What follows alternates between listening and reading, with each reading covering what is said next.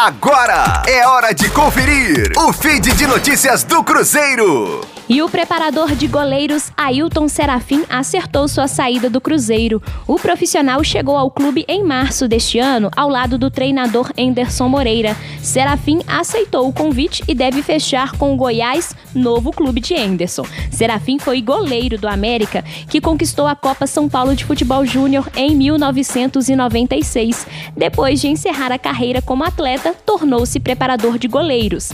Antes de ser fixado à comissão técnica de Enderson, teve experiências em clubes como Esporte e Boa. No Cruzeiro, Ailton Serafim atuou em parceria com o também preparador Leonardo Lopes, que ficará responsável pelos trabalhos dos goleiros Fábio, Lucas França, Vitor Eudes e Vinícius. Rosane Meirelles com as informações do Cruzeiro na Rádio 5 Estrelas. Fique aí! Daqui a pouco tem mais notícias do Cruzeiro. Aqui, Rádio 5 Estrelas.